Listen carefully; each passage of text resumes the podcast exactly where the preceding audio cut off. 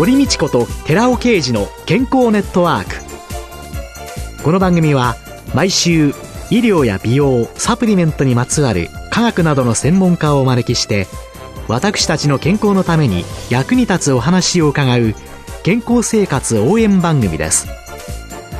包摂体サプリメントと MGO マヌカハニーで健康な毎日をお届けするコサナの提供でお送りします。コサナの商品をお求めの際はフリーダイヤル0120-496-537までぜひお電話ください。体の節々が気になりだしたらコラーゲン、グルコサミンを配合した環状オリゴ糖の力シクロカプセル化スムースアップ。お得な定期購入もご準備しております。ご購入は、コサナのフリーダイヤル0120-496-537専任スタッフが商品に関するお問い合わせ、ご質問にもお答えいたします。コサナのフリーダイヤル0120-496-537 0120-496-537皆様のお電話をお待ちしています。こんにちは、堀道子です。今月は東京芝にある横倉クリニックの院長、横倉恒夫さんをゲストに迎えて、女性のトータルヘルス実現のための取り組みについて伺っていきます。女性が病気になる原因として、疲弊の脳が疲弊してるんだということを挙げられていますけれども、これはどういうこと我々、様々なストレスを受けるわけですね。はい、世の中で。ストレスを受けた場合に必ず脳が反応してくるわけです。はい、第一段階として、警告反応期っていう時期なんですね。で、その次が抵抗期です。そして、疲弊期に。この3段階にストレスに対して反応を起こします。はい、脳は。まず、警告反応期の場合に、ストレスが最初に来ます。その情報が脳の中の感脳っていう、まあこれは我々の生きる司令塔になっている脳ですね。はい、これには自律神経中枢、食欲中枢、はい、内分泌中枢があります。で、はい、特にですね、その自律神経の中のストレスが入ってきた場合に、交感神経が緊張するんです。交感神経は我々の血管を細くして、血圧があったり、動悸が起こったり、気管支を広くしちゃうわけです。そうすると呼吸が速くなったり、はい、浅くなるんですね。はい、そしてストレスに対する戦闘モードを常に起こすわけです。交感神経は昼間の神経、戦うための神経そうです。そちらがすごく有利になってくる。はい、で、腸運動も抑制するんで、食欲も落ちるんですね、はい、最初の段階は。消化管運動も交感神経。はい、そうね。戦う時に消化してる場合じゃないですもんね。そうです。その通りですね。はい。ところが、この緊張状態が長く続くと、我々疲れてしまうんで、脳は今度防衛反応、リラックスさせようという反応を起こすわけです。それが抵抗期それが抵抗期です。はい。そしてこの抵抗期には今度、副交感神経が作動します。我々をリラックスさせようという働きます。はい。我々がリラックスするためには、エネルギーを補充しなきゃいけないわけです。で、エネルギーって何かというと、休む、眠る、食べるなんです。私、今抵抗期かしらかもしれませんね。食べたいし、眠りたいし。だから脳は非常にいいことをしてくれるわけです。はい。そうすると先ほど言ったような、交感神経と全く逆なことが起こりまして、はい、血管が広げるんで血圧が下がる。動悸が収まる。はい、腸運動を促進するんで食欲が増えます。だから我々が例えばストレスが強い場合に、はい、知らないうちにものを食べながら仕事をしてたり。そうなんです。そうなんですなんても。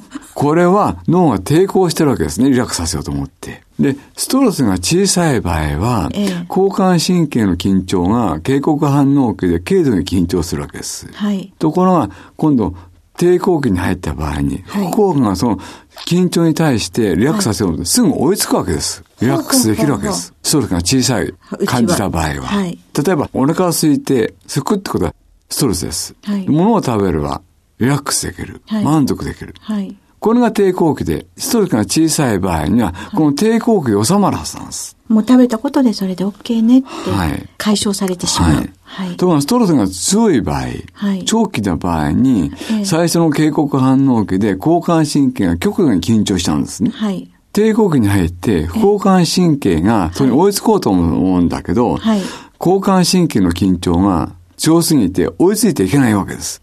そうすると、はい、ますます交感神経の緊張はエスカレートしていく。はい、副交感神経もエスカレートしていく。はい、その時に我々は脳が防衛反応をできるだけ起こそうとするわけです。はい、そのために、例えば先ほど言った肝脳には食欲中枢がありますから。はい、観音はリラックスさせようと思って。はい。物をいっぱい食べさせてしまう。食べろ食べろ。時には過食なんていう。そうですね。疾病につながったりする、えー、アルコール飲む人はアルコールの量がどんどん増えると。これは、だから脳から見れば完璧に抵抗を起こしてるわけだから、いいことをしてるわけです。で、もう一つは、例えば、肝脳には内分泌中枢、ホルモンの中枢がありますから、はい、例えば女性なんかだと、生理が止まってきちゃう、ストレスで。例えば、ストレスで生理が止まって、婦人科へ行くと、これは病気と見るわけです。月経不順っていう、立派な病名がついちゃいます。はい、脳から見ると、うん、もしかしたら、ストレスのある女性を妊娠させないようにしてるわけです。ますますそれが強くなるから。だから脳から見ると全くいいことをしてるんですよ。妊娠なんかしてる場合じゃないよ。そういうことですね。自分の体をちゃんと守らなさいっていう、はい、はい、そういうことを伝えてくれてる。はい。で、もう一つは自律神経の中枢があります。ストレスが強い場合には、はい、交感神経の強く緊張してますから、はい、交感神経よりか。はい。ということは、交感神経の症状が出てくるわけです。はい。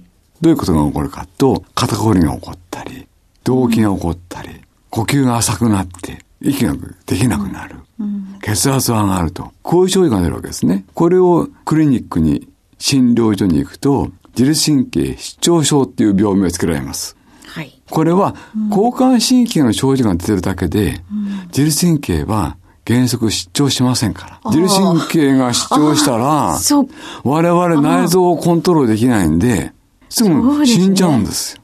そうか。ただ単純に交感神経の方が優位になって様々な症状が出ております。交感神経上昇症状？そういうことです。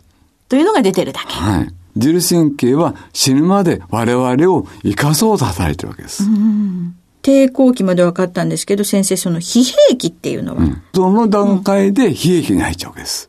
あ、この交感神経が非常に優位になっちゃって、そういう症状がいっぱい出てきた時、はい、それを疲弊期と表現をされる、はい、だから非常にストレスが強くて長い場合に疲弊期に入りやすいってことです、うん、血圧が上がったりとか、それ以外にその女性独特のっていうのでは、先ほど月経がなくなったりっていうふうに聞いたんですけれども、それ以外に女性独特の症状っていうのは何かあるんですか？まあ、あと更年期障害も一つのそういうメカニズムになってんじゃないかなって僕は考えてます。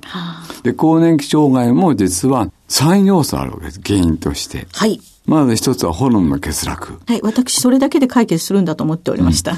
うん、それ以外に、心理的要素。で、さらに女性は50歳前後になりますと、親の介護、子離れ、様々な社会的要因、ご主人と地位の向上によって、なんとなく一人ぼっちになったりします。そういう3要素が更年期障害の一つの原因になります。確かにね、そのホルモンの欠落っていうのだけは分かってるんですけれども、ホルモンが減ってきたことによって月経がなくなってくると、もうお前は女じゃないとかっていうふうに言われたような、そしてもう全部離れていくとね、何か今まではね、ママママって言ってたのにね、もうみんなさよならって、あなたなんかいなくたって私は育ったわぐらいの勢いで阻害されてくると、ああ、もう私はいらないのかなとか、いっぱい考えちゃいます。それが全く逆なんですね。うん、あのね、50歳から75歳を、うん、実は臨終期という時期なんです。はい臨終期。臨終？はい。これは、林に住むって書きます。あ、林に住む？はい。はい。この時期は、はい、自分のために生きる時期なんですよ。独立する時期なんです。女性として。はい。25歳から50歳は、過重期と言いまして、ええ、これは社会のため、家のために一生懸命働いてもらう時期なんです。うんうん、じゃあ私、臨終期真っ只中です。だからこれからの人生が非常に楽しいわけです。いいきっかけなんです、実は。じゃあ先生、その疲弊脳いろんなことで考えてきたこの疲弊脳を回復させるために、先生が提唱されています五感療法。これについて少し教えていただけますか？実はね、脳を刺激するためには、脳っていうのはね、ブレインバリアって、バリアがあるんですね。はい、脳が非常に保護されてる臓器なんですよ。はいはい、ところがですね、感覚器だけは全て脳についてるわけです。見るものも、はい、香るものも、はい、聞くものも。そう。これは生きる情報源ですから。だから脳を刺激するためには五感が一番ベストなんです。心地よい刺激を与えるといいんです。これは大脳の心室というね、はい、理性に入ってくるんです。はい、理性の部分が余裕があるかないかによって、快不快を感じることに差が出るわけです。理性で判断したときに、はい、そこに余裕があると、はい、ちょっとしたストレスが入ってきても、うん、我々は対処できるんです。理性でパンパンに毎日生活してると、うん、ちょっとしたストレスが入ってきても、うん、すぐ切れてしまう。ストレスで押しつぶされて、鬱になってしまうと。だこの理性の部分に余裕があるかないかだけによって、ストレスの感じ方が違ってくるんですよ。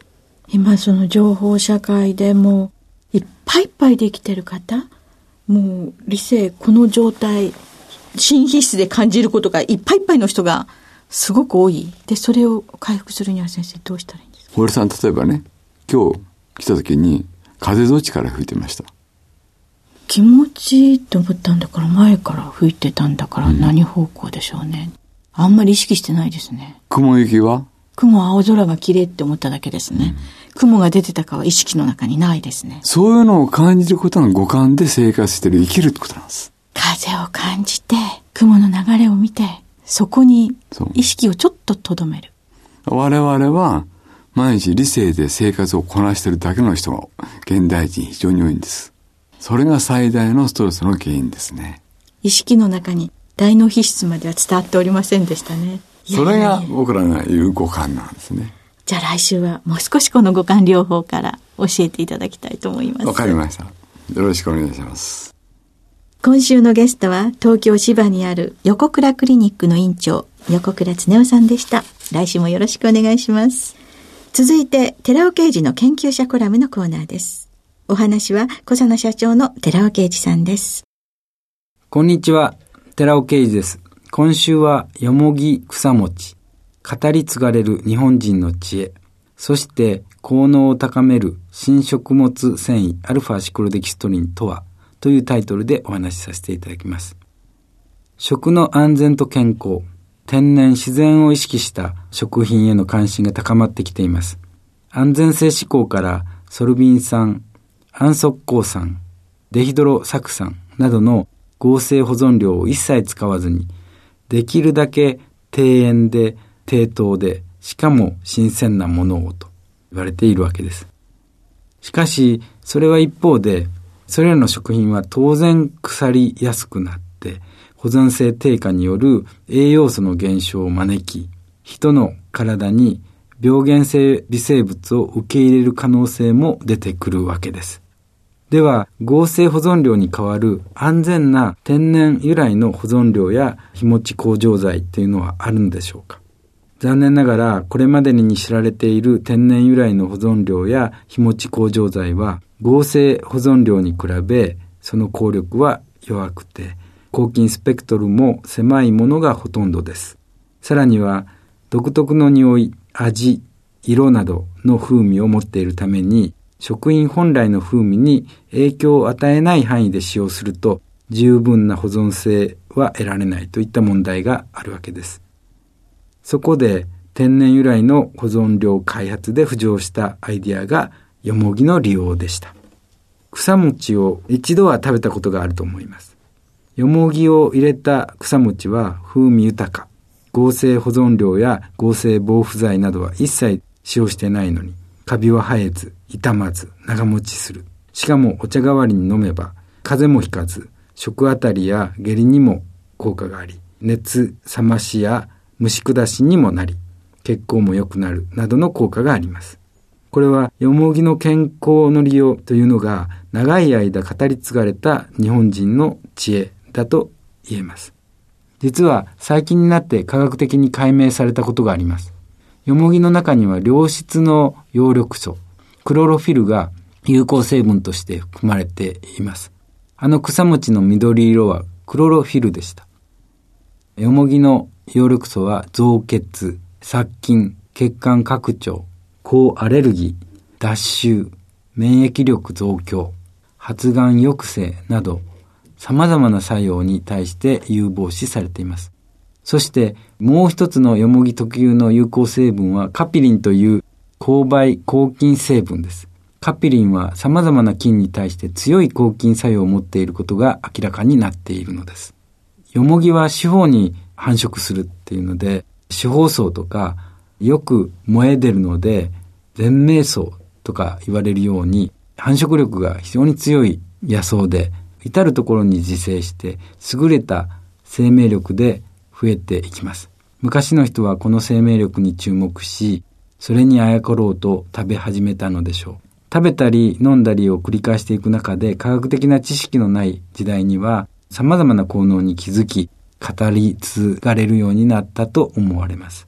こういった話っていうのはネットで調べてもよく出てくる情報なんですけども、ここからがこの研究者コラムの豆知識としてお話ししたいところなんです。新食物繊維のアルファシコデキストリンと有効成分のクロロフィルやカピリンを含有するよもぎ抽出物を組み合わせれば素晴らしい効果効能を持ち、しかも食品への美容において取り扱いの簡単なよもぎ粉末が完成します。まず、クロロフィルのアルファシコデキストリンによる色素安定化です。植物から抽出したクロロフィルは室温保存下で速やかに退色します。前述の効果効能を日ごとに失っていく物質なんですけども、アルファシコデキストリンで安定化することが判明しているわけです。次に、勾配成分のカピリンですけども、やはりアルファシコデキストリンによって安定化できます。カピリンというのは小さな分子ですので、揮発性で不安定なわけです。防カビを必要とする食品に配合した際に、カピリンがすでに減少して目的の防カビ効果が得られなくて、微生物が混入する恐れがあったわけですけれども、アルファシコデキストリンで安定化することができれば、この防カビ効果を持続させることができるということが判明しております。さらに食物繊維としてのアルファシコデキストリンには、よもぎと似通った効果が知られています。例えば、アルファシコデキストリンには血糖値上昇抑制、コレステロール低減、体重減少、中性脂肪減少、抗アレルギー、抗菌、腸内環境改善などといった効果です。この点でもヨモギとアルファシコデキストリンの組み合わせは素晴らしいと考えられています。お話は小佐奈社長の寺尾啓二さんでした。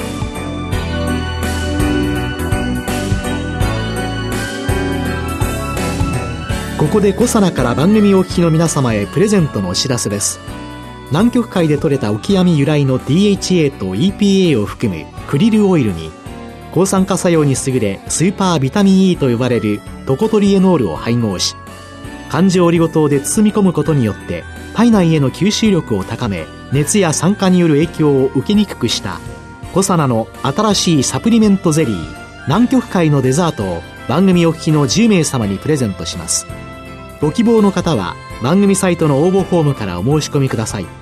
コサナの新しいサプリメントゼリー南極海のデザートプレゼントのお知らせでした。